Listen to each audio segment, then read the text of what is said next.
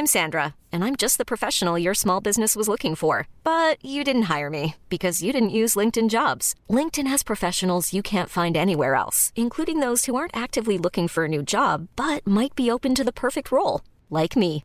In a given month, over 70% of LinkedIn users don't visit other leading job sites. So if you're not looking on LinkedIn, you'll miss out on great candidates like Sandra. Start hiring professionals like a professional. Post your free job on linkedin.com/achieve today. Selling a little or a lot?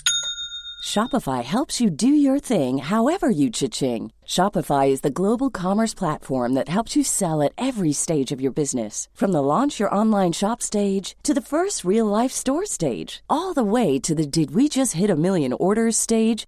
Shopify is there to help you grow. Shopify helps you turn browsers into buyers with the internet's best converting checkout. 36% better on average compared to other leading commerce platforms because businesses that grow grow with Shopify. Get a $1 per month trial period at shopify.com/work. shopify.com/work. Im fünften Jahrhundert vor Christus segelte eine gewaltige Flotte der Perser nach Griechenland, um Athen dem Erdboden gleichzumachen. Zwanzigtausend persische Krieger gingen in der Bucht von Marathon an Land, doch die ganze Stadt war bereit, ihre Heimat tapfer zu verteidigen. Nie haben die Griechen mehr Leiden ausgestanden als in zwanzig Menschenaltern vor Dareios, schrieb einst der antike Geschichtsschreiber Herodot. Dareios, der mächtige Großkönig der finsteren Perser, herrschte in einem gewaltigen Land über unzählige Völker und Länder. Bisher hatte das mächtige Persien die griechischen Stadtstaaten im Westen kaum wahrgenommen. Der Fokus ihrer Eroberung lag auf den reichen Gebieten im Osten, und schon bald reichte das Land von der heutigen Türkei über Kleinasien bis weit nach Indien. An der Westküste des Reiches, in der Nähe der heutigen Stadt Izmir, grenzte Persien nun an Griechenland. Hier befanden sich an der Ägäis die Siedlungen und Häfen der Ioner, wo der milde Herrscher Kreusos regierte. Der gesamte Westhandel der Perser lag einst in den Händen der Ioner, und daher waren alle Griechen für die Perser zunächst nur die freundlichen Jauna. Doch mit der Herrschaft und Machtgier des schrecklichen Dareios sollte sich dies alles ändern. Bereits 546 vor Christus waren die Perser in die ionischen Städte eingefallen, hatten diese erobert und ihre einstigen Handelspartner versklavt. Ioner riefen unter den anderen griechischen Städten um Hilfe und versuchten sich von den persischen Fremdherrschern zu befreien. Doch niemand hörte ihr Flehen.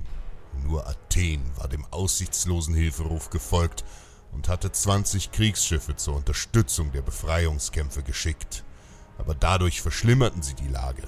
Die Perser duldeten keinen Widerstand und töteten unerbittlich die Aufständischen. Doch damit nicht genug. Dareios blickte zum ersten Mal über die weite Ägäis und die Länder dahinter. Ganz Griechenland und vor allem Athen sollten für ihre unverschämte Hilfe vernichtet werden, und so wandten sich die Armeen der Perser fortan nach Westen, um ganz Griechenland zu erobern. Im Sommer des Jahres 490 vor Christus stach eine gigantische persische Flotte mit 20.000 Elitekämpfern in See und landete in der Bucht von Marathon, nordwestlich von Athen. Der Ort schien günstig, da er etwa 40 Kilometer von der griechischen Metropole entfernt war, so dass die Athener, sollten sie die Landung bemerken, erst mit dem Verteidigungsheer eintreffen konnten, wenn die Perser bereits vollständig an Land waren. Großkönig Dareios war in seiner Wut fest entschlossen, die Stadt Athen dem Erdboden gleichzumachen. Die persischen Truppen formierten sich am Strand und errichteten ihr Heerlager. Athen hatte die Invasion bemerkt und entsandte Boten in das benachbarte Palatei und in das weit entfernte Sparta, um Hilfe zu erbitten. Doch diese Bitte war aus purer Verzweiflung geboren. Selbst wenn sich die Spartiaten sofort in Marsch setzen würden, so kämen sie zu spät. Athen war verloren. Miltiades, der tapfere Heerführer Athens, rief zu den Waffen. Er bat in der Volksversammlung um eine Generalmobilmachung der Stadt. Jeder kampffähige Athener sollte in die Schlacht ziehen und die Heimat vor den grausamen Persern schützen. Athen sollte nicht kampflos untergehen. Die Versammlung stimmte dem Heerführer zu, Und so zog Miltiades mit dem gesamten Bürgeraufgebot von rund 9000 schwer bewaffneten Hopliten dem persischen Heerlager eilig entgegen. Und auch das benachbarte Palatei hatte schnell tausend Mann zur Hilfe Athens entsandt. Die zehntausend Männer zogen nun in die Ebene von Marathon bezogen vor der Bucht Quartier bei einem befestigten Tempel des Herakles. Hier bat Miltiades um Beistand der Götter und ließ seine Männer kampfbereit machen. Am nahen Strand hatten die Perser ihre berüchtigten Bogenschützen zur Sicherung bereits formiert und das restliche Heer noch mit der Entladung ihrer Schiffe beschäftigt war. Nach und nach wurden Pferde von Bord gebracht. Seit jeher galt die schnelle Kavallerie als die stärkste Waffe der Perser. Was sollte Miltiades tun? Würde Sparta kommen? Sollte er abwarten, bis die Perser ihre gesamte Kavallerie formiert hatten? Doch ein Vorrücken gegen die feindlichen Bogenschützen würde Tausende seiner Männer das Leben kosten. Doch als Held wird man nicht geboren, als Held stirbt man. So ergriff Miltiades die Initiative. Die mutigen Hopliten formierten sich und plötzlich stürmten die Griechen in wildem Ansturm auf die Reihen der Perser zu. Im Regelfall marschierten die Hopliten mit ihren langen Speeren Schild an Schild, langsam, in dichter Phalanx dem Feind entgegen.